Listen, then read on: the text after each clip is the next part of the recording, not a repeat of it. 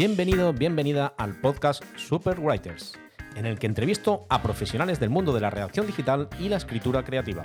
En cada episodio conocerás de cerca a un escritor que vive de las palabras. Yo lo llamo Superwriter. ¿Por qué? Porque en la era digital, para vivir de la escritura, ya no basta con dominar la pluma. Además, hay que despuntar en competencias digitales que nada tienen que ver con la redacción. De ahí nace el concepto Superwriter. ¡Empezamos!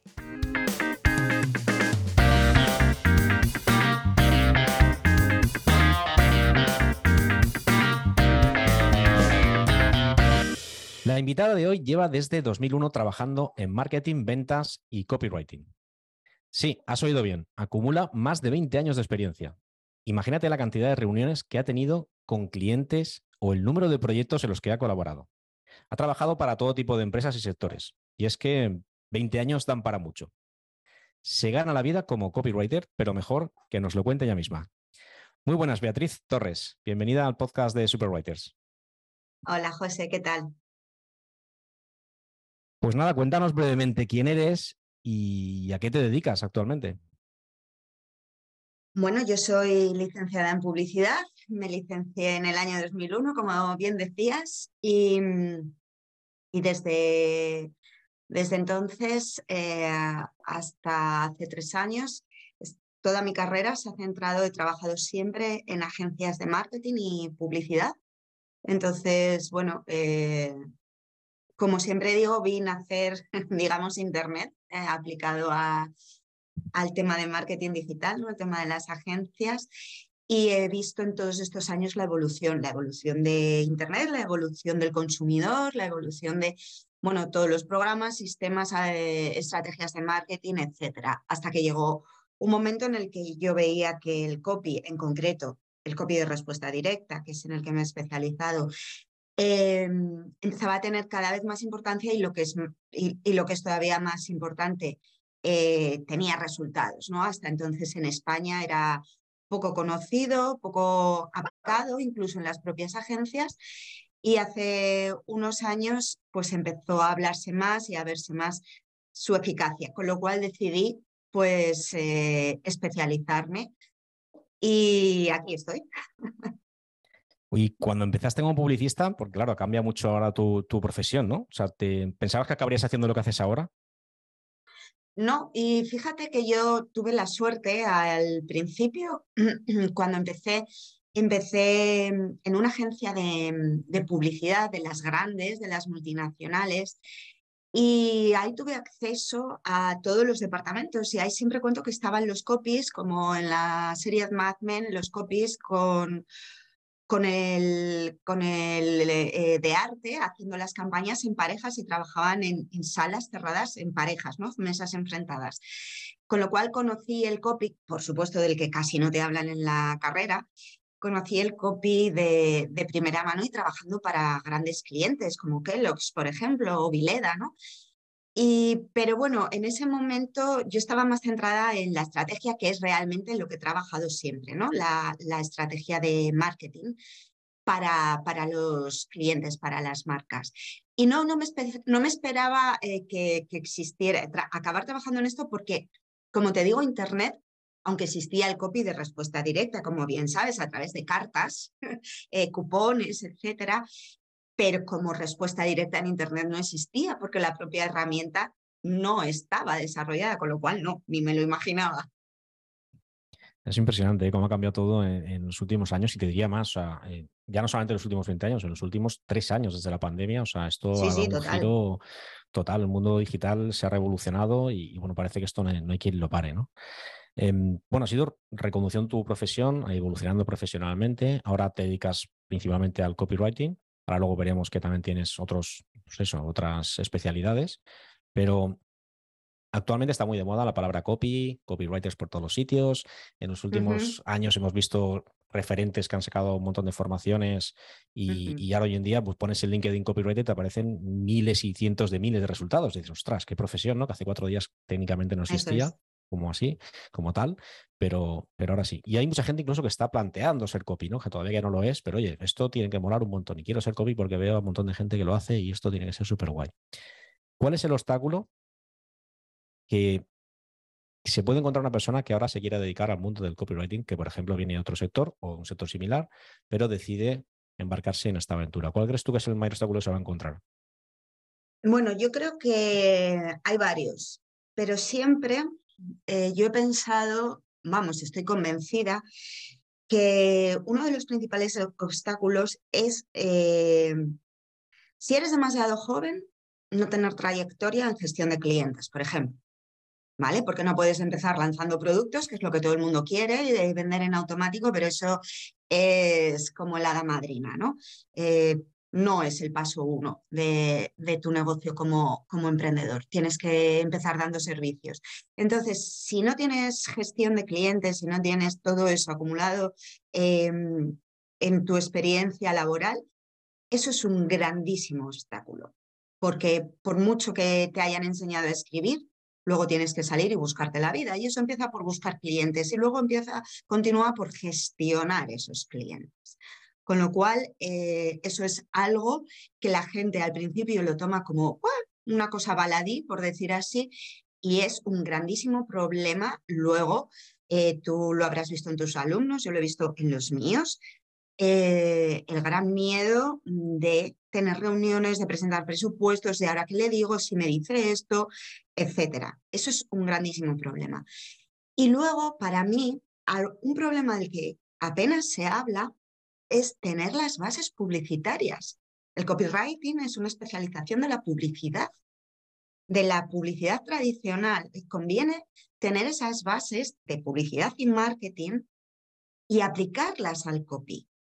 Porque todo el mundo habla, por ejemplo, hace, hace poco entrevisté bueno, a una invitada que es eh, copy creativa de agencias desde hace más de 20 años también, y decía, no, ahora todo el mundo habla del storytelling como si fuera a contar historias, ¿no? Pero el storytelling de una marca está en el uniforme, está en las bolsas si tiene merchandising, está en todo lo que rodea esa marca, está en su tono, no es, no es solo contar la historia del fundador, es transversal desde el nacimiento y la vida de, de, esa marca a todos los puntos de contacto, a todos los soportes en los que está presente esa marca. Y eso, los copies de respuesta directa, si nos ponemos a hablar de nosotros, de nuestro nicho, no lo saben porque no tienen esa trayectoria de formación publicitaria. Y me parece un hándicap muy importante para ser un buen profesional, en mi opinión. Claro, la historia está en que, eh, por un lado, me parece súper interesante, dos cosas que he visto que, quiero que vale la pena destacar, y me encanta que estés aquí en este, este podcast porque dices cosas súper interesantes. Precisamente porque es verdad, Beatriz tiene, ya luego lo veremos, ¿no? Un, un modelo de negocio también que está relacionado con la venta directa, es decir, la venta, no solamente el ofrecer textos, sino también saber gestionar tú tu profesión como, como copywriter, ¿no? Es decir, saber venderte, saber encontrar clientes, saber gestionar esos clientes, etcétera. ¿no? Creo que es súper importante porque eso es una cosa que la gente suele dejar de lado cuando empieza un negocio. Porque parece que con que sepas hacer, sepas hacer algo ya puedes venderlo o ofrecerte. No, no, es que luego hay que conseguir clientes. Y de hecho, te puedo garantizar, estoy de acuerdo contigo al 100%, que es el mayor obstáculo que encuentra la mayoría de gente que emprende en el medio digital. Y es, la pregunta es, ¿y ahora qué? ¿No? ¿Cómo facturo yo? Vale, sí, ya me han enseñado copywriting, he aprendido de la mejor o del mejor, que supuestamente son los número uno, pero ahora tengo que salir a la calle y conseguir clientes. ¿Cómo, cómo consigo clientes? Porque mi competencia son 100.000 personas más como yo. ¿Vale? ¿Cómo me, cómo diferencio? ¿Por qué me van a contratar a mí no a otro?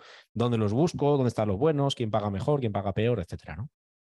y el modelo de negocio, esa es otra cosa que ni se plantean. ¿Qué modelo de negocio tengo? Eso es. Y eso viene del plan de marketing, vuelvo a la publicidad. Claro, yo diría que eso, haciendo un poco una analogía con la construcción, serían los cimientos realmente, son los cimientos, no puedes construir un edificio, o sea, los tabiques están muy bien y hacer las paredes y pintarlas, pero si no tienes los, cimientos, eso se va a caer algún día, ¿no? Entonces, en este caso, pues creo que es súper interesante lo que dices. Luego el tema de, de los conocimientos previos de publicidad, que me parece un apunte súper bueno, porque es cierto que cuando se ve a ciertos referentes que han aparecido de la nada, que se dedicaban a invento, ¿vale? Hace cuatro días eran repartidores de camión o fruteros, ¿vale? Y de repente ahora están ganando cientos de miles de euros. Claro, el mensaje que está proyectando es, joder, cualquiera puede conseguir esto. O sea, hasta yo, que soy frutero, he conseguido vivir del copywriting, ¿no? O sea, fíjate, ¿no? Claro, ostras, cuidado con esto, ¿no? Es un mensaje un poco peliagudo, ¿vale? Porque si yo lo interpreto tal y como me lo estás transmitiendo, em, puedo pensar que yo también soy capaz de conseguir eso, ¿no? O por lo menos algo parecido, no tanto, pero oye, puedo vivir de esto. Yo no me conformo, o sea, me conformo con un poquito menos, pero puedo vivir de esto. Y haciendo un curso de copywriting no es, vamos, es como empezar a como saber hacer tortilla de patata y querer ser cocinero, ¿no? Es decir, sabes hacer tortilla de patata, está muy bien, pero para trabajar de cocina en un restaurante te van a pedir mucho más, ¿no? Si no, evidentemente no te va a contratar nadie. Y lo que hace la gente es se monta al restaurante simplemente porque tiene la receta de la tortilla de patata. Entonces, con me parece una analogía buenísima, oye. ¿No? Se me acaba de ocurrir, pero creo que ha sí, sí. sí, sí. sí. bueno, eh, otro de los temas importantes que me gusta siempre hablar en las entrevistas, porque al final yo me gusta invitar a, superwriters, lo que llamo yo superwriters son personas que viven de su profesión, ¿vale? Es decir, personas que de verdad conseguís vivir de lo que hacéis y principalmente a través de la escritura, de los textos, etcétera, ¿no? Entonces, ¿por qué lo llamo superwriter? Porque creo que este tipo de profesionales como tú no solamente sabéis dominar muy bien la escritura, que es básico, sino que además domináis un montón más de competencias digitales que hoy en día son fundamentales para poder llevar un negocio de este tipo. ¿no? Eh, y luego también domináis también la, forma de generar ingresos, no solamente a través de los servicios, sino también exploráis otras áreas como pueden ser, pues, eh, en este caso, una academia, una formación, vender un infoproducto, ofrecer eh, mentorías o consultorías, etcétera, etcétera. Es decir, hay que diversificar las fuentes de ingresos para no depender solamente de si te ha llamado un cliente o te ha un presupuesto. ¿no? En este caso, tú sé que ofreces servicios, haces consultoría, tienes también actualmente un modelo de negocio de formación online. ¿Por qué crees que es importante diversificar en esta profesión? Mm, mira, yo, como te decía antes, creo que cuando una persona acaba de salir, es muy importante dar servicios empezar por los servicios. Por, por, dos temas fundamentales. Primero, porque a escribir bien se aprende escribiendo, con lo cual el hecho de estar escribiendo, escribiendo, escribiendo me parece que es la forma en la que tú vas a convertirte en un mejor profesional, ese copy. Y, luego eh, por, por aprender la gestión de, clientes, etc. Eh, y, pero claro, eso es eh, pues cambiar tiempo por dinero y tu tiempo es limitado. Entonces, una vez que esa parte la tienes controlada, puedes probar a lanzar algo de infoproductos o formación. Pero no sin antes, para mí es importantísimo eh, tener ese paso previo, porque si no, tú mismo, eh, el producto que saques, primero no vas a tener eh, la autoridad suficiente para que porque tú puedes crear mil productos, pero luego la gente te los tiene que comprar, que eso es algo también que la gente se olvida en el proceso, ¿no? Sí, voy a crear este infoproducto, vale, muy bien, pero ¿quién eres tú, no? Entonces, em, para crear un buen infoproducto y para que tú tengas autoridad tienes que tener y haber demostrado ciertos conocimientos. Con lo cual, primero escribir y luego sacar infoproductos. ¿Por qué? Porque, bueno, es cierto que si haces un producto y lo vendes X veces, ya lo tienes creado, ya has invertido esas horas y luego lo rentabilizas tantas veces como lo vendas, con lo cual está muy bien. Pero ahora todo el mundo quiere pasar al paso 2 sin haber estado en el paso 1. Por eso la gente fracasa. Pero es que es lógico.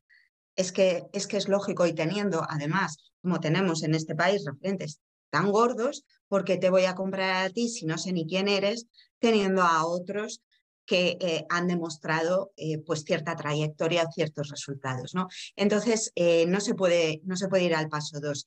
Y, esto hablando de infoproductos. Y luego, como bien dices, tengo una academia en, la que, en la que enseño negocio y, copywriting también.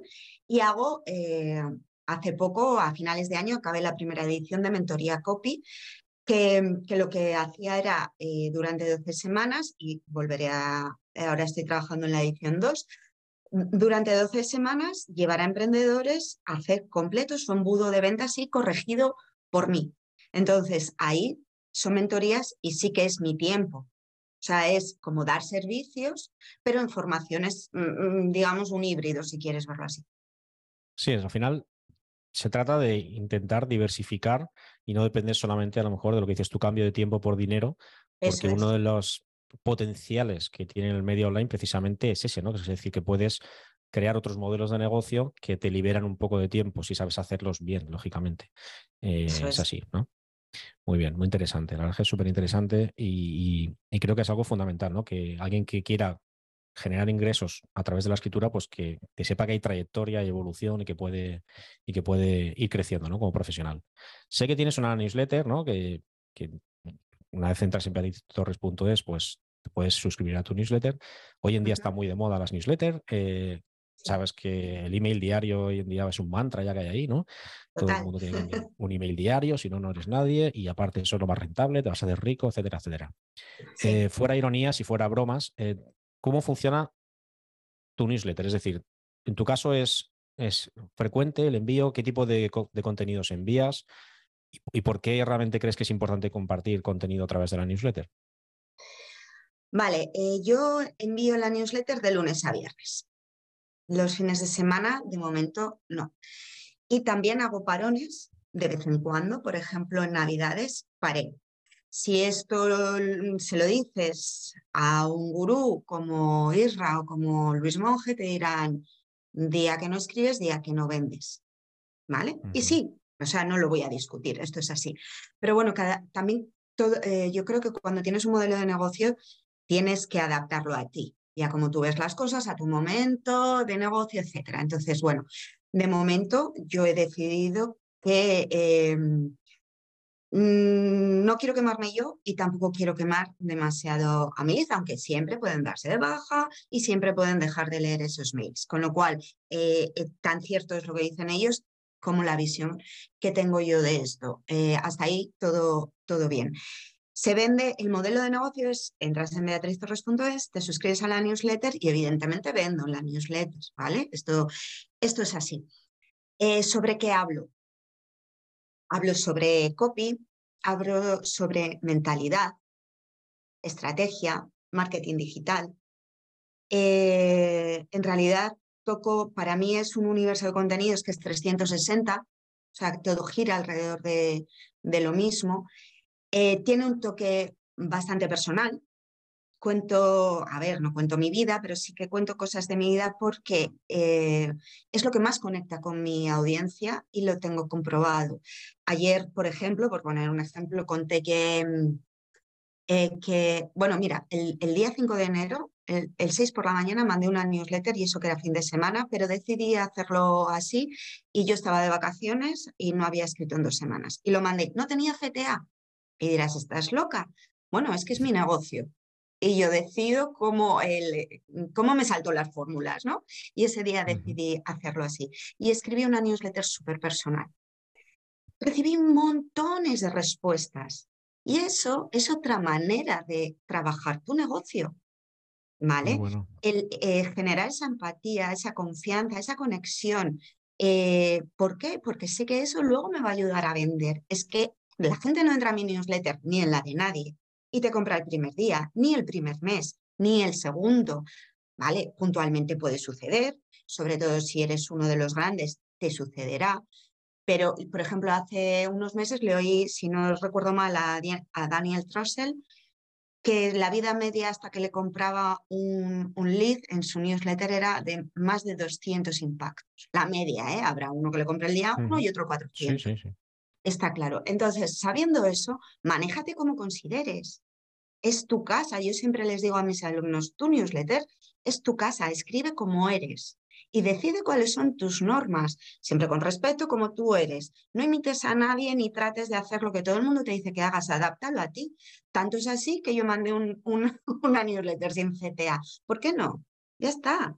Entonces, eso es lo que yo invito a hacer siempre con sentido y con estrategia. A ver, no, porque hoy me he levantado y sopla viento del norte, decido darle la vuelta. No, a ver, todo responde a una estrategia. Y como yo te digo, es la conexión con mi, con mi audiencia.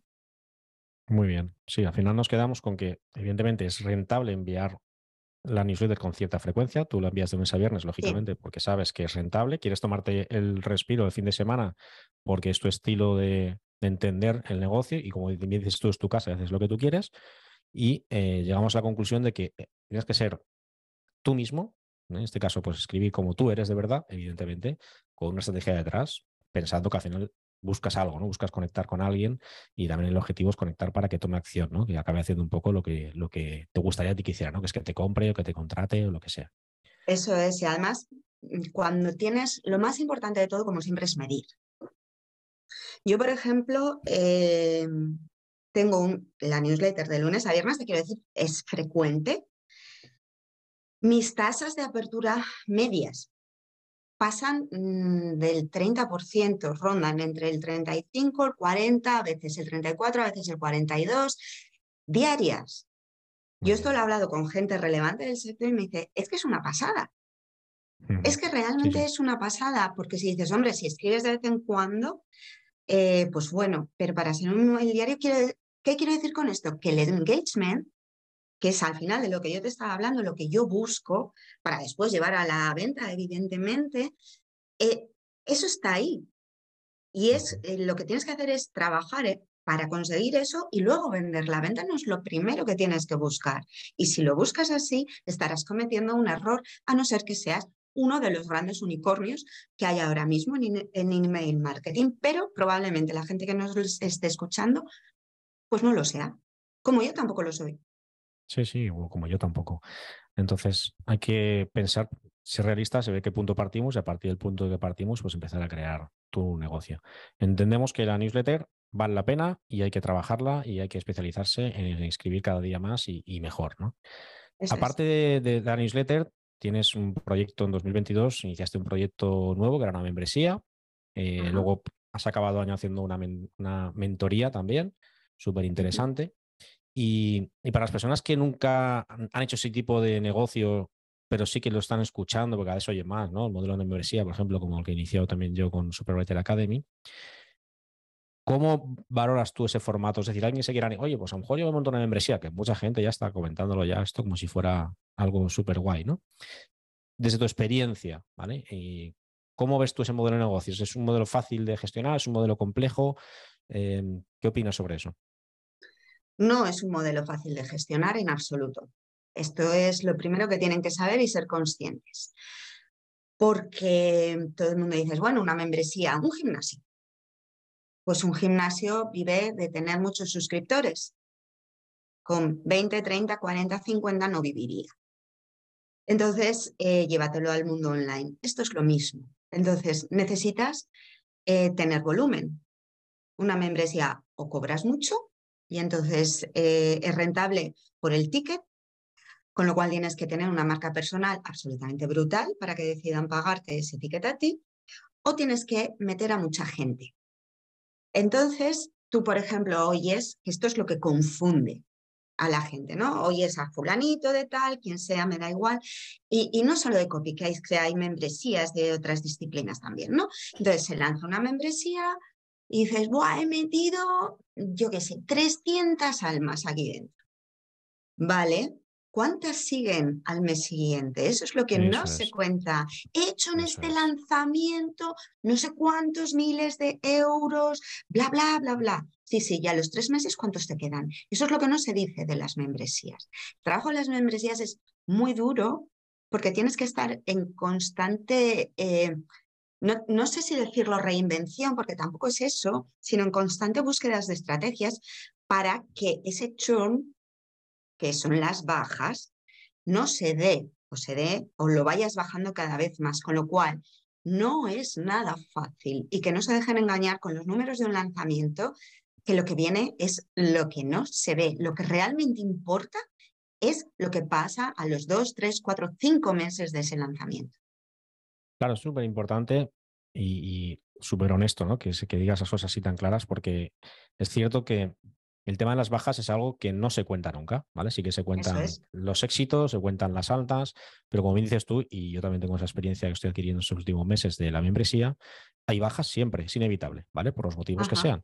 Entonces, es una cosa que hay que gestionar bien, porque cuando, si te entran 100 y pasado mañana te quedan 50, si no sigue entrando gente, al final el negocio se apaga. Es como si dejas de regar una planta, pues al final se va a morir seguro. Necesita agua. Con lo cual, esto es lo mismo. No te vale lo que captes este mes, sino que tienes que estar preocupándote de cuántos vas a captar el mes que viene y, como has dicho tú muy bien, evitar que se vayan los mínimos posibles, porque siempre se van a ir, ¿eh? hagas lo que hagas, porque no todo depende de ti, cada uno tiene su vida, tiene sus preocupaciones, tiene sus cuentas económicas, entonces va a haber un porcentaje de altas que no vas a poder controlar nunca y un pequeño porcentaje que pueden depender de lo que hagas. Bueno, lo que tienes que tener en cuenta es que una membresía es este mes empiezo de cero, el mes que viene empiezo de cero, el siguiente empiezo de cero, porque cada mes tienes que seguir llenando la membresía con nuevos usuarios porque se van a ir yendo siempre. Entonces, claro, y eso es un si la mantienes abierta, porque hay membresías que abren, cierran. Yo ahora mismo la mía la tengo cerrada. Entonces, hay que decidir muchas estrategias. No es decir, venga, como soy muy bueno o en hacer no sé qué, diseño web, me lo invento, eh, me pongo una membresía de diseño web. Sí, sí, ¿y cómo la vas a mantener? ¿Cómo vas a mantener a la gente? ¿Qué precio vas a poner? ¿La vas a abrir? ¿La vas a cerrar? ¿Qué vas a hacer para que la gente no se vaya? Para volver a meter gente. ¿Cada cuánto? Uf, eh, es una estrategia permanente. Sí, una, estrategia permanente. Es decir, es un modelo de negocio complejo. Al final llegamos a la conclusión eh, y te estamos diciendo aquí dos personas que coincidimos en esto, que es un modelo de negocio complejo. Y a partir de ahí, que te quieres montar una membresía, pues evidentemente, si tienes un modelo de negocio previo, ya un estudio hecho y te quieres meter en ese embolado, pues evidentemente métete, pero que seas consciente que hay que tener una estrategia de marketing brutal para que eso vaya manteniéndose cada mes y que vaya al alza. Es decir, que un mes tengas más alumnos que el anterior. Y eso es lo, lo ¿Y ¿Cómo captas esos alumnos? ¿Vas a invertir en public? ¿Qué estrategia vas a usar? O sea, esto es, eh, tú lo sabes perfectamente. Correcto, esto es Todo, todo un tema. Entonces, es un negocio eh, si los dos estamos aquí eh, es porque lo hemos decidido así, porque nos gusta, porque nos gusta la formación, etcétera, etcétera, etcétera. Pero de ahí a que sea fácil, pues no. no yo no, nunca, mira, eh, por mucho que tenga una marca personal y por mucho que el éxito venda, a mí lo que me funciona es decir las cosas como, como yo las veo y como yo las siento. Y no, esto no es fácil. Y lo que no te cuenta nadie, que es el churn, es el principal problema. Y yo prefiero decirlo así, que luego lo decidas, ole, pero yo no te voy a vender aquí las luces de neón, ¿para qué? Si yo no gano nada, si lo mejor es que sepas los pros, los contras y luego lo decidas tú. Correcto. Y a cada uno, pues que, que tome decisiones. Eso es. Tema creación de contenido. Evidentemente, pues para alimentar una membresía, un infoproducto o tu misma marca personal, que hoy en día para mí creo que es el pilar básico sobre el que se puede construir un modelo de negocio, eh, hablo de Internet, em, es súper importante el tema de la creación de contenido, ¿vale? Es decir, al final, si quieres construir o ganar autoridad, pues tienes que hacerte visible en el mundo y demostrar que realmente tienes algo que aportar. Y esto se hace a través de la creación de contenido, que cada día está más en boca de todos. Sí que es cierto que hay un porcentaje muy, muy pequeñito, te digo ya pequeñísimo, que creamos contenido de manera regular. Y yo sé que tú en este caso, pues en este sentido, eres una, eres una crack, tienes bastantes contenidos en diferentes formatos, YouTube, redes sociales, eh, los posts del blog tuyos que son muy potentes, yo los he leído y, la verdad es que están muy currados, o sea, no son... Y aquí hablo con conocimiento de causa, no te lo digo por hacerte la pelota, eh, te lo digo en serio, porque si no, omitiría esta información, o sea, no tengo necesidad de decirte nada, ¿vale? Pero es verdad que como también es mm, lo que yo realmente manejo bien, domino, porque al final trabajo como redactor SEO y me dedico a esto, a escribir artículos de blog de manera constante, pues evidentemente se identificar enseguida qué artículos están currados y cuáles no. Esto ya es de efecto profesional. Y, los tuyos están muy bien trabajados, o sea, muy bien trabajados. Hay mucho curro detrás de un artículo tuyo y evidentemente es que tienen un valor brutal. O sea, solo de leerlos aprendes, ¿vale? ¿Cómo llevas el tema este de crear tanto contenido? Porque una de las principales barreras que dice la gente cuando le planteas que crear contenido es lo mejor que puede hacer es, guau, eso es imposible para mí, ¿no? Es decir, lo típico, ¿no? Pues yo no tengo tiempo, no sé qué crear, no tengo ideas, etcétera, etcétera, ¿no? Claro, esas barreras mentales son muy habituales. ¿Qué le dirías tú a esa persona que, que no sabe, o sea, en este caso, cómo lo hace, en este caso, Beatriz Torres? Porque, joder, es que es imposible hacer todo eso. ¿Cómo lo puedes combinar eso con tu día a día, con tu trabajo? A ver, mm, no es fácil, de nuevo, prefiero decir las cosas como son, no, es fácil y cansa, pero eh, ¿qué pasa? Que cuando te gusta, o sea, a mí me gusta crear contenido, igual que me gusta la formación, a mí me gusta crear contenido. Eh, es cierto que lleva mucho tiempo y es cierto que como a todo hay que crear un sistema y aprender.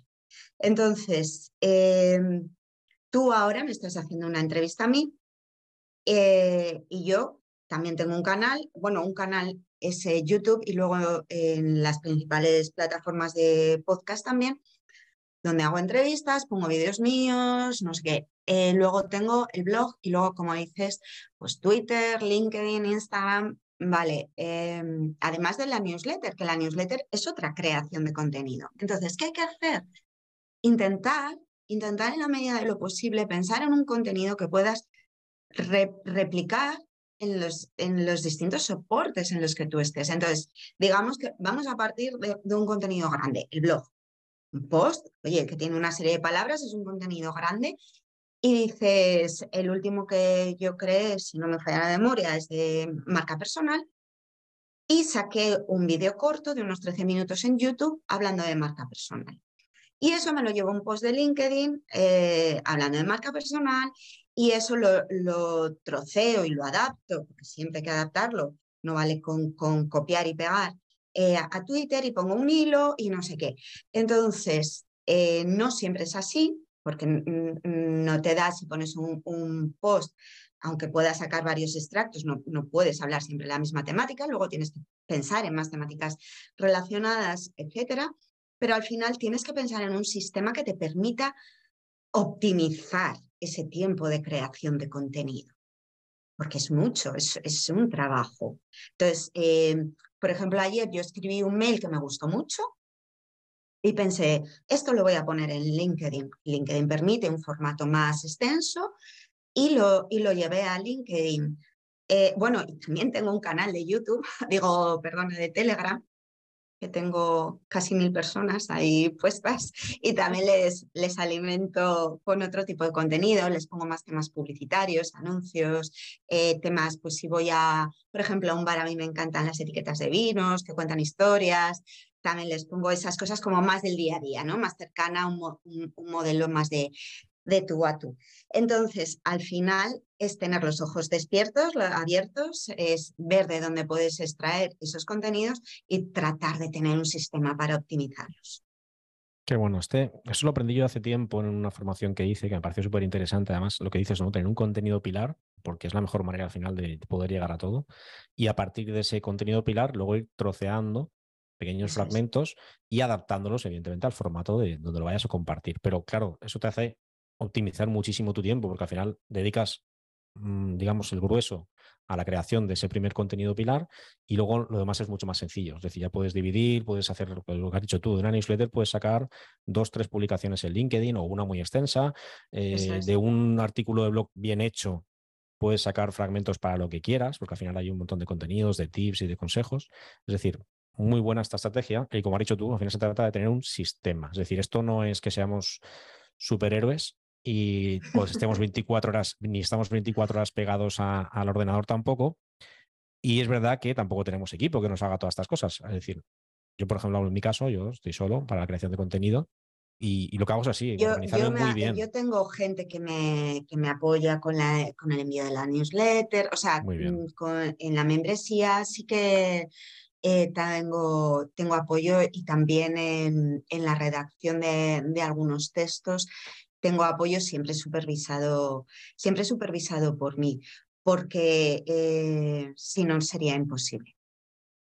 O sea, eh, esto me di cuenta sobre todo cuando hice las mentorías, que me requerían tantísimo tiempo mío personal, eh, es que o, delegas. Es imposible, correcto. O sea, y, aún así acabé desfondada, ¿eh? eh porque tienes que poner ahí mogollón de, energía en, ese formato, etcétera. Y para mí es muy importante, aquí todos tenemos dos grandes, eh, dos grandes activos, que son el tiempo y el dinero. Entonces, eh, tienes que decidir hasta dónde inviertes y el, y el tiempo también es dinero. Entonces, ¿en qué soy buena yo?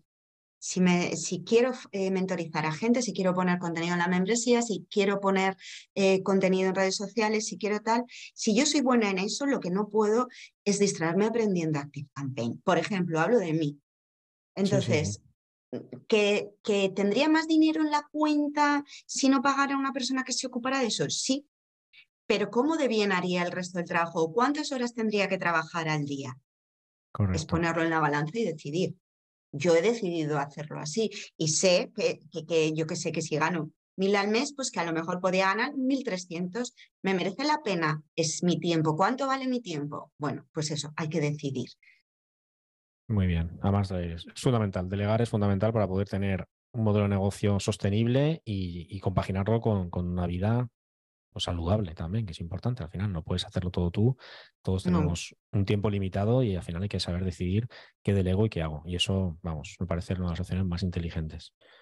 Se está hablando ahora mucho de la inteligencia artificial para redactar, ¿vale? Yo creo que va a ser uno de los temas estrella de este 2023 porque con la llegada de ChatGPT, pues bueno, está todo el mundo revolucionado, no todo el mundo, pero bueno, gente que sí que se dedica a esto, a la creación de contenido, está descubriendo algo nuevo y es normal que ahora todo el mundo esté hablando de esto, ¿no?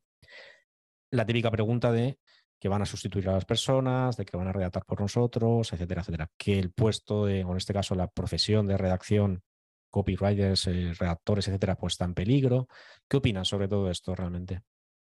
Bueno, he hablado, he hablado eh, con muchos compañeros, compañeras y demás de, este tema, porque como tú dices, es ahora mismo en, WhatsApp tengo un grupo que, me, que estábamos hablando de este tema. Bueno, eh, sí y no. Vamos a ver. yo he visto he visto eh, una presentación de una aplicación, de una, marca, no voy a decir el nombre, eh, de cómo usarla mm, para redacción y para copies, ¿vale? Una formación con un webinar, por decir así, ¿no? Em, y yo, me da igual esa que otra, por eso no voy a decir nombres, ¿vale? Eh, yo lo que vi es bueno, no puedes hacerlo sin invertir tu tiempo humano, de persona humana. Puedes a esa máquina, a ese sistema, a esa aplicación, le tienes que decir, le tienes que dar una serie de parámetros. Y te saca, este, hablando primero de un post, ¿no? Y te saca un post de mil palabras. Ese post de mil palabras lo tienes que trabajar, porque claro, mm, se nota, aunque escriben muy bien, mm, porque esa es la verdad, pero no mm, repiten, no tienen el enfoque perfecto, eh, evidentemente no tocan los puntos de dolor perfectos, tienes que meterle más.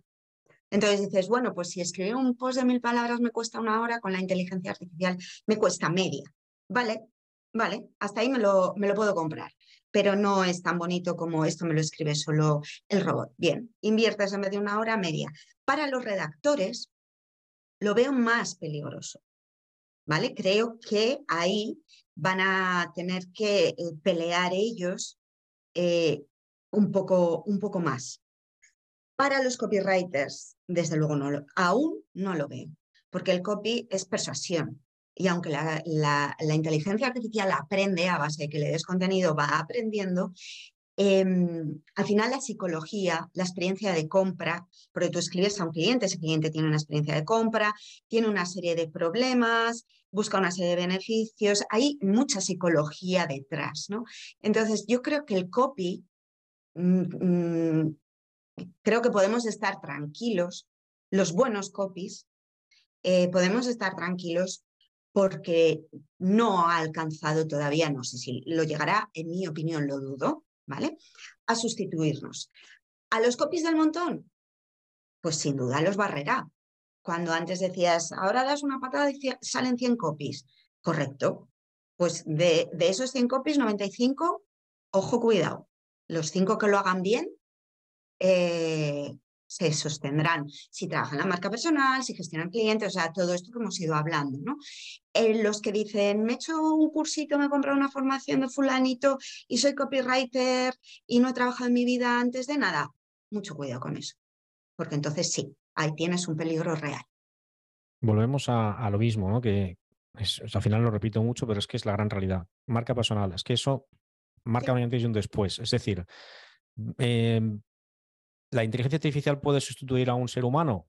Pues evidentemente no es una herramienta digital, pero ¿quién se puede beneficiar de esas herramientas y quién no va a temer por su trabajo? Pues quien tenga una marca personal potente. Eso está más claro que el agua, porque por muy buena que sea la herramienta, al final la marca personal no la sustituye nadie, porque se contrata a alguien por su expertise, su conocimiento, porque te va a aportar algo que esa persona, tú crees que esa persona es la que necesita tu negocio, y eso ya no tiene nada que ver ya con habilidades, ni con herramientas, ni con nada. Entonces, cada día que pasa que no estás trabajando, como decían en este caso los, los gurús de los emails, ¿no? Cada día que no envías un email no vendes. Pues en este caso yo diría, cada día que no estás trabajando tu marca personal, estás dejando de perder, o sea, estás perdiendo una oportunidad para tu negocio futuro. Porque la marca personal para mí es fundamental. Eh, te voy a hacer un inciso. Tengo, como te decía, un canal de Telegram. Estoy volviendo a entrar para ver los resultados eh, a tiempo real. Tengo un canal de Telegram donde hice el lanzamiento de mi membresía, etcétera. Bueno, y hace poco, les, esta semana, vaya, les he pasado una encuesta para que me digan cuáles, eh, son tus mayores problemas en tu día a día profesional. Esa es la pregunta, ¿vale? Eh, y de momento las respuestas van 54% captación de clientes, 32% necesito aprender copy para, para mi negocio, y 27% trabajar mi marca personal, ¿vale? Eh, luego está definir mi estrategia un poco por encima de trabajar mi marca personal y hay otra serie de respuestas que, que di, ¿vale? Eran respuestas que yo había puesto. La marca personal la habla un 27%. La gente no tiene realmente, se habla mucho de marca personal, pero es como el cuento la lechera. Y la gente dice, ay, sí, sí, la marca personal. Claro, claro, claro, la marca personal y la gente no tiene conciencia porque la marca personal es un pico pala brutal. Eso es largo plazo, eso es crear contenido, con el esfuerzo que conlleva, que lo acabamos de hablar, y entonces dices, ay, sí, sí, sí, sí, pero realmente no son conscientes del beneficio que, que eso tiene para ellos mismos. Eso es, al final es verdad que es lo que acabas de decir, la clave está en que no han tomado realmente conciencia de el efecto que puede tener la marca personal en su trayectoria. Porque si de verdad alguien toma, cuando tomas conciencia dices, ostras, es que no pienso, es que no pienso dejar esto, porque soy consciente de lo que puedo conseguir gracias a esto. Entonces vale la pena ese esfuerzo que estás dedicando, porque es que es un antes y un después. Es decir, de ser, de tener una marca personal a no tenerla, cambia el mundo. Entonces, lo otro día comentado en un post de LinkedIn, ¿no? Es decir, que una, amiga, ¿no? Que me dijo, pues eso, que estaba cansada de enviar ya currículums, enviar, postularse para ofertas de trabajo. Lo vi, sí. Y, y, claro, es que, es que de verdad, yo ya no, se me ocurriría, te lo digo de verdad, no se me ocurriría enviar una oferta de trabajo, porque he hecho mil, lo he hecho mil veces y nunca tienes respuestas al final. O sea, hay un proceso, es como tocar la lotería, porque se han postulado para este puesto 300 personas, 500, 400, 1000. Haces una posición. Claro, esto al final dices, eh, ¿qué oportunidades tengo? En cambio, al revés, yo también he, tenido la suerte de comprobar que me han venido a mí los clientes. ¡Wow! O sea, ¿qué me estás contando? O sea, me estás diciendo que Total me vienen a mí las empresas haciendo que me quieren contratar o un profesional. Esto es un, bueno, eso es un sueño, no, no es un sueño, es una realidad, es una realidad, pero que, mm. evidentemente no llega sola, hay que trabajársela. Es decir, tienes mm. que currarte la marca personal, pero el momento que te lo curras es que te sobran los clientes. Es decir, ya puedes seleccionar, ya, estos clientes no los quiero. Y yo me ha pasado, yo como redactor SEO, que no soy ningún gurú, ni soy tampoco, ni soy una profesión realmente tan, tan eh, conocida como puede ser a lo mejor el copywriting, ni tan bien pagada, Em, joder, me sobran los clientes. Es decir, tengo más clientes de los que puedo atender y de hecho tengo varios redactores a los que delego. He pasado por fases de subcontratar directamente, es decir, yo que cobro al cliente, subcontrato el texto, lo reviso y luego lo vendo más caro de lo que yo lo pago, que eso lo he hecho, pero llega un momento que al final tampoco, eh, también he tenido que decir, mira, no, paso el cliente al cliente que no puedo ni atender ya, eh, no puedo ni delegar esto, porque luego tengo que revisar el texto, tengo que, porque evidentemente si lo entrego como propio, pues lo tengo que revisar, hay algunos que he tenido que trabajar luego mucho tiempo después en él. Entonces he dicho, mira, directamente este cliente lo paso. Y tengo varios redactores a los que les he pasado clientes. Claro, esto puede sonar un poco así y nos puedo vacilar, es que es fruto, de, pues de un curro que me he pegado y me estoy pegando de marca personal. Es decir, publico tres veces al día en LinkedIn, eh, escribo un artículo de blog a la semana, etcétera, etcétera, etcétera. Evidentemente, eso es el fruto de todo ese trabajo. O sea, esto no claro, es que hay que sembrar para luego recoger la cosecha. O sea, son cosas que todo el mundo sabe, que todo el mundo dice y que a la hora de aplicarlas, pues hay falla. Eso es, eso es. las personas persistentes son las que tienen realmente las posibilidad de conseguir, ¿no? Persistentes y lógicamente haciéndolo bien. Las dos cosas. Hay que ser persistente y evidentemente hacer las cosas con sentido. Pero si construyes tu marca personal, hay un antes y un después. Y esto no me cansaré de decirlo, que es algo básico, básico. Totalmente. Em, hablamos de, vivir, ya queda un poquito, vamos a acabar la entrevista, pero hay dos preguntas que me dejo al final que es, me parecen súper interesantes, ¿no? Porque, y lo que hemos hablado, lo hemos hablado ya a lo largo de, de la entrevista, pero me gusta insistir, ¿no? Se venden muchos fuegos artificiales en Internet, lo que dices tú, luces de neón, ¿no? Con el tema de cuánto dinero puede ganar una persona. Y al final, claro, es que es muy llamativo escuchar o leer a esas personas que se han hecho millonarias o que ganan cientos de miles de euros o incluso que tienen ahora una impresión detrás de ellos, ¿vale? De su marca personal. Hablo siempre de gente dedicada a la escritura, ¿vale? Redacción digital, etcétera. Pero esos son una minoría, esto juego Messi, es decir, gente que juega al fútbol. Eso te iba a decir que no son tantos. No, no, te diría Messi hay uno en el mundo, no hay más. Cristiano Ronaldo hay uno, pero jugadores de fútbol hay cientos de miles, ¿vale? Es decir, eh, no puedes fijarte en Messi porque no vas a ser Messi. Eso ha sido una, cosa que ha pasado y no sé cuándo volverá a pasar. O en este caso hablo de tenistas, Rafa Nadal o lo que tú quieras. En el mundo del copy y de la redacción digital pasa lo mismo. No te fijes en ese referente o esa referente que son mega cracks, porque es que eso es una realidad. No vas a vivir eso nunca, ¿vale? O sea, que seas, vamos, como ellos. Claro, luego está la otra, la otra cosa, ¿no? ¿Cuánto dinero realmente, si no soy Leo Messi, cuánto dinero puedo ganar? Pues bueno, es un tema que suele ser bastante opaco. La gente no dice en Internet cuánto gano como copywriter ni como redactor, etcétera. Sí que se vende mucho humo, ¿vale?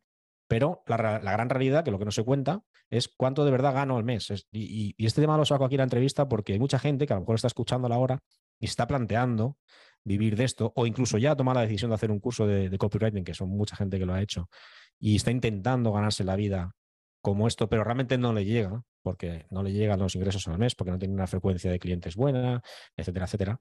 ¿Cuánto dinero de media se puede ganar como copywriter? Es decir, ¿puede ser realmente una profesión para ganar dinero bien? ¿Tú crees que eso es realista hoy en día para alguien que, sea, que se plantee esto? Uf, es que creo que tiene tantos matices, José.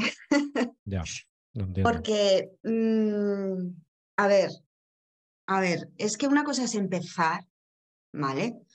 Eh, cuando, cuando empiezas y das servicios, vamos a poner que sigues eh, la escalera que, o el trayecto que antes he comentado, cuando empiezas a dar servicios, eh, pues vendes los textos de una web a 800 euros, ¿vale?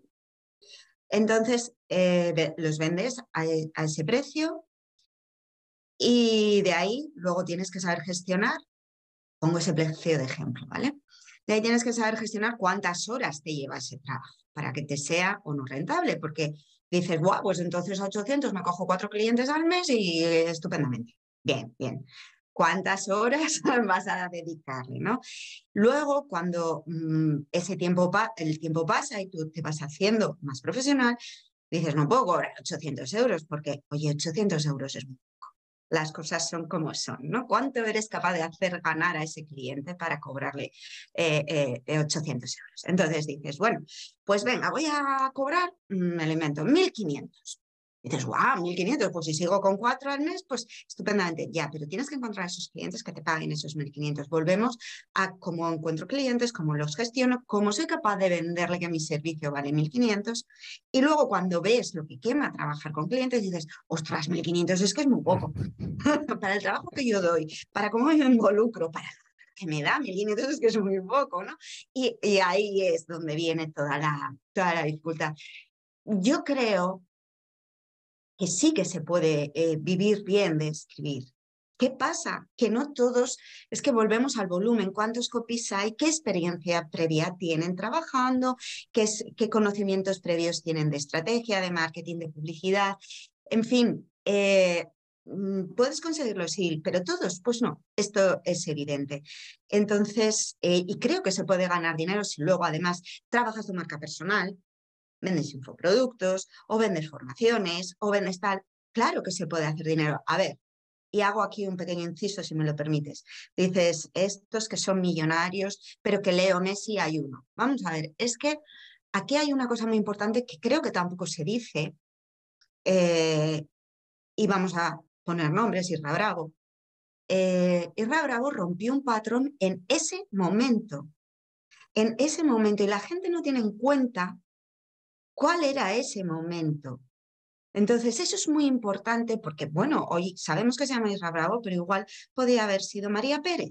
Quiero decir, esa persona con esa visión y esa estrategia en ese momento de mercado, confluyen muchas cosas. Por supuesto, eh, confluye su saber hacer, pero confluye mucho más, rompió patrones en un momento en el que esos patrones eh, eran necesarios ese cambio, ese hartazgo de copies de unicornio, de soy súper buenina, de mira qué, TikTok tan chulo te hago. Y llega un tío y te dice que se cagan todo lo más barrido. Dices, ¿qué pasa aquí? ¿Quién es este? Entonces, hay que tener muchas cosas en cuenta para, para saber por qué Isra Bravo ha llegado donde está. Entonces, eso muchas veces también se, se obvia, ¿vale?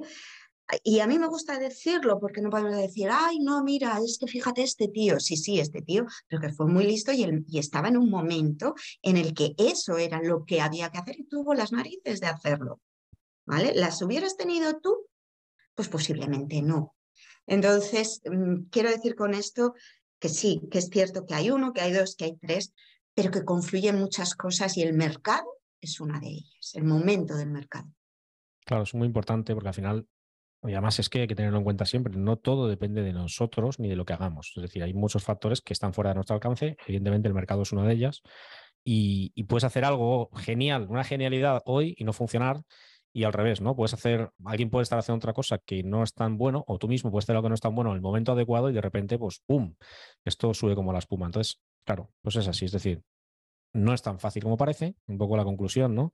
Y, y evidentemente, pues es una profesión que hay que aprender a base de trabajar mucho. Es decir, esto no es hacer una formación, un cursito y ya está, ya puedo generar ingresos, ni hacer la cuenta a la vieja. Mira, cuatro clientes a 800 euros, son 3.200, ya tengo mi sueldecito que bien me debe vivir, ¿no? Primero, tienen que entrarte cuatro clientes todos los meses, cosa complicada. Segundo, eh, el tiempo que vas a ocupar, que parece algo clave, en hacer un cliente, que eso hoy en día la gente no lo mide, no lo mide. Entonces, eh, la rentabilidad está ahí, no está en otra cosa. Es decir, no marques un precio sin saber el tiempo que te va a costar hacer ese trabajo. Y eso lo hace muy poca gente, aunque parezca una obviedad, lo hace muy poca gente. Calcular la tarifa a posteriori de saber el tiempo que te va a ocupar. Esto es como pasa en los restaurantes, me gusta mucho hacer metáforas, ¿eh? pero como pasa en los, los restaurantes, ¿no? Que, que, pasan el 99, aquí en España que somos tan hosteleros, ¿no? pasan el 95%, no voy a decir 99, pero 90-95% de los locales de hostelería que ponen sus precios de las cartas sin haber calculado cuánto le cuesta el plato. Te aseguro, y, sé de lo que hablo porque he estado bastantes años dedicado al mundo de la hostelería. Eh, antes de dedicarme al mundo digital, pues he estado en departamentos de venta y uno de los sectores que más he trabajado ha sido el, de la restauración. Y te puedo asegurar que el 90% de los restauradores y de hosteleros no han calculado en su vida cuánto cuesta un plato de tortilla de patata. Pero como vale dos euros, todo el mundo lo pone a dos euros, pues a dos euros, ya está. Pero ¿cuánto te cuesta a ti eso? Con el personal que tienes, con el local que tienes, porque no es lo mismo tener un local que pagas mil euros de alquiler que uno que pagas tres mil. O al revés, no es lo mismo tener un camarero que tener cinco camareros, ¿no? Estoy haciendo esta analogía porque creo que se entiende muy bien la idea. Es decir, no marques un precio tuyo de tarifa según cómo está el mercado, cómo crees tú que está el mercado, porque lo que tienes que ver es realmente cuánto te cuesta a ti hacer ese trabajo porque ahí es donde está la rentabilidad. Tú puedes tener, a mí me ha pasado, yo morí, yo morí de éxito al principio porque trabajaba como un loco en los primeros meses, me entraron muchos clientes, pero mi tarifa era tan baja que cuando acababa el mes no tenía nada. Yo nada, que no tenía un sueldo decente. Es decir, es que no tenía un sueldo decente. Y trabajabas como un animal y trabajaba como un loco. Es decir, y al final tuve que decir, se acabó. O sea, voy a empezar a, soltar clientes porque es que no me interesa trabajar así. Para eso me voy a trabajar de camarero. O sea, te lo digo de verdad. Me voy a trabajar a vender lo que sea otra vez porque para trabajar como un loco y luego a final de mes ver un sueldo muy pequeño, no me sale rentable. Entonces, cuando empiezas a tomar conciencia, es bueno, a ver, ¿cuánto tiempo tardo en hacer esto que me están pidiendo? ¿Y cuántos tengo que hacer entonces al mes para que yo realmente pueda llegar a lo que quiero ganar?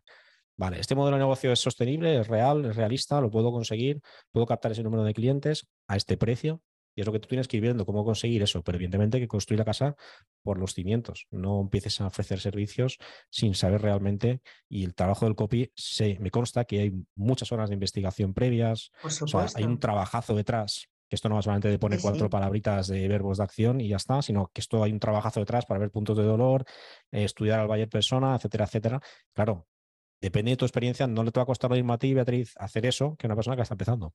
Pero tú tienes una habilidad ya adquirida y, ya son muchas horas de trabajo en tus espaldas y al final, claro, pues eso, eso que a ti te puede costar X tiempo, a otro le va a costar 3X, el triple. Claro, es, lógico. Y luego también está las habilidades que tú sepas plasmar en tus textos. Quiero decir, tú antes, eh, y no quería dejarlo pasar, eh, dices, yo soy eh, redactor SEO. ¿Vale? Eh, yo, por ejemplo, tú lo, sabes porque me parece que lo hemos comentado, pero también porque lo puse en redes hace ya meses. Yo he posicionado Aprende a Vender, la membresía, número uno, en Google. Top 1 en Google. Eh, por la palabra clave aprende a vender. Ahora ya he posicionado más desde, desde entonces, ¿no? Em, esos textos los he escrito yo. Quiero decir, no solo tienes que usar verbos de acción y tocar cuatro gatillos mentales. E, es que eh, tienes que generar resultados, tienes que saber más disciplinas y entonces tienes que cobrar más. Correcto. Porque vas a generar otro tipo de resultados. Muy bien. Yo me gusta ahora. El SEO, el copy, para mí es base y lo mismo, todo el mundo dice, sí, sí, SEO copy, fundamental, fundamental. Y luego no sabe nadie. Bueno, nadie, entiéndeme, es una generalización. Sí, sí, sí. Al final lo mismo. El SEO se piensan que es aprender cuatro cosas, eh, estructuras y ya está. Eh, me gusta, ya lo hablamos antes de, empezar la entrevista, ¿no? el concepto de reactor digital, que ahora se me ha metido en la cabeza, ¿no? un poco por lo que hablamos, ¿no? Que tienes que engloba muchas disciplinas, ¿no? Al final tienes que dominar copy, tienes que dominar SEO, también tienes que dominar, pues eso, el arte de contar historias, ¿no? cómo te expresas.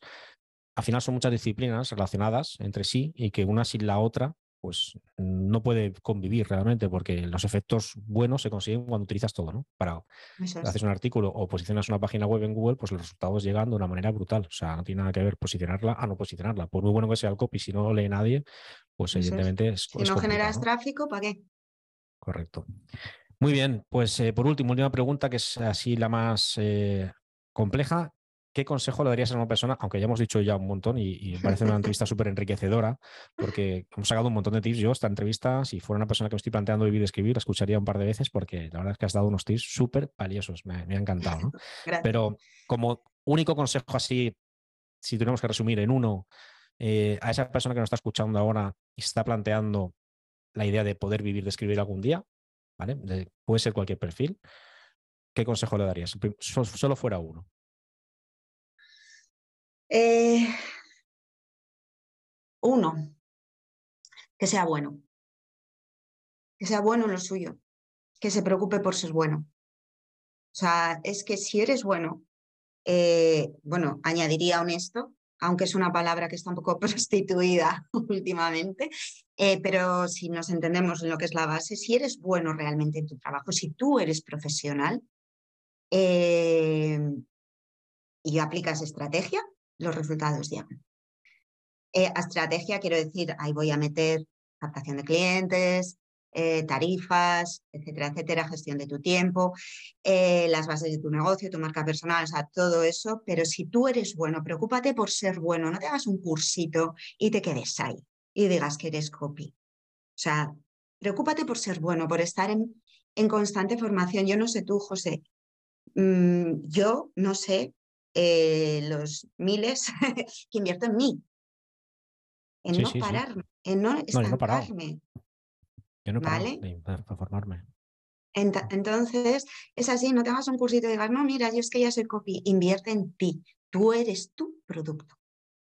yo empecé en 2020 porque yo antes no sabía nada, no sabía, no sabía ni que era una página web, ¿vale? Yo me he dedicado toda mi vida a departamentos comerciales, pero mundo offline, y cuando descubrí el mundo digital me enamoré, ¿vale? Me enamoré y dije, wow, esto, o sea, es que quiero, quiero vivir en esto, quiero vivir de esto y quiero reorientar mi vida profesional. Fíjate, hice un cambio radical de, profesión que evidentemente todo lo que he aprendido en mi trayectoria profesional me está sirviendo para... Venta, claro, claro. Claro, porque al final pues tengo muchas habilidades de venta y eso se nota ¿eh? a la hora de, pues ¿por qué me ha ido bien? Pues evidentemente yo no soy mejor escritor que miles de personas que también escriben. Sí, probablemente escriba exactamente igual de bien y habrá muchos que escriban mejor que yo, pero yo me sé vender bien. Porque son muchos años trabajando en esto. ¿Por qué te cuento esto? Porque hablamos de la formación. Empecé en 2020, como mucha gente creo yo, con el tema de la pandemia ha sido un año revolucionario y es que no he parado, te digo que no he parado ni un solo día de formarme. Es decir, exagerado. Aparte de invertir mucha pasta, ¿vale? Hay formaciones high ticket, formaciones de medio, formaciones, eh, membresías, etcétera, etcétera. Y voy a seguir haciéndolo porque es que el mundo este es infinito, o sea, no se acaba, no se acaba el mundo digital y siempre hay algo que aprender porque hoy en día todo evoluciona tan rápido que si dejas de formarte dentro de tres años te has quedado obsoleto. Esto funciona así. Entonces ahora el formato de aprendizaje ya no es como antes que hacías una carrera y te ibas a trabajar. No, esto no va así ahora. Esto es ir formándose y renovándose y actualizando contenidos continuamente. Y me parece súper bueno tu último consejo, el de sé bueno lo que haces, es decir, involúcrate al máximo, ten un compromiso con tu profesión, ¿no? Un compromiso real de querer mejorar y dar el mejor lo mejor de ti, ¿no? Ah, como profesional, porque eso evidentemente creo que es lo que va a hacer que, que puedas perdurar en el tiempo. Porque si no, puedes tener un, pico de trabajo, pero luego, evidentemente, si no es bueno, pues al final acabarás, acabarás muriendo. Yo, uno de los indicadores que más me ha reforzado esto, porque siempre tienes el síndrome del impostor, ¿no? Típico de, wow, eh, siempre tienes la sensación de que realmente no, no eres tan bueno como crees, ¿no? Sí, sí, o, que, o, que, no vas a estar a la altura, etcétera. Incluso a los que llevamos tiempo. Yo he escrito muchísimos artículos y siempre tengo ese miedo en el cuerpo, ¿no? ¿Qué pensará este cliente de mi trabajo? Siempre pienso lo mismo, ¿no? Y este año, eh, por lo que hablábamos antes del tema de tarifas y tal, eh, tomé la opción de, o sea, la decisión de subir mis tarifas, ¿vale? Además, una cantidad importante. Es decir, ya tenía tarifa bien, comparado con el mercado, bastante más alta, pero dije, mira, eh, o pongo una tarifa diferente, o si no, directamente me dejo ese trabajo y busco la vida en otra cosa, porque aún, como sé que le dedico mucho tiempo a cada texto, no me sale rentable. Y subí la tarifa de una manera importante. Y siempre tenía ese miedo de pierdo todos los clientes, se los voy a perder todos, porque les avisé a, a principios de diciembre, les dije, mira, a partir del 1 de enero pues por circunstancias, eh, la tarifa va a ser esta. Y, bueno, pues entiendo que si no te viene bien, pues tendrás que buscarte a otra persona que te lo haga. Entonces te doy un mes de tiempo para que tranquilamente este mes te cumplo con todo y tal. Bueno, mi sorpresa ha sido que todos me han dicho que sí. Algunos tardaron muy poquito, otros tardaron más, pero claro, eso para mí ha sido un subidón de reforzar, ¿no? Del, joder, pues hago bien mi trabajo. O sea, seguro que hago bien mi trabajo porque si me han dicho que sí a, esta subida de tarifas porque lo valoran. Y cuando pueden encontrar claro, por, supuesto que sí. por, menos, por, menos de la mitad. O sea, es que pueden encontrar redactores por mucho menos de la mitad. Pueden encontrar inteligencia artificial incluso. Exactamente. O incluso hacerse un cursito rápido de ChatGPT y tienen un artículo hecho en, 15 minutos. Entonces, al final es importante, ¿no? Lo que dices tú, para poder sobrevivir de esto y sobre todo vivir bien, pues tienes que hacer un buen trabajo, porque al final eso es lo que es la base, ¿no? Para, para, ser un buen profesional. ¿no?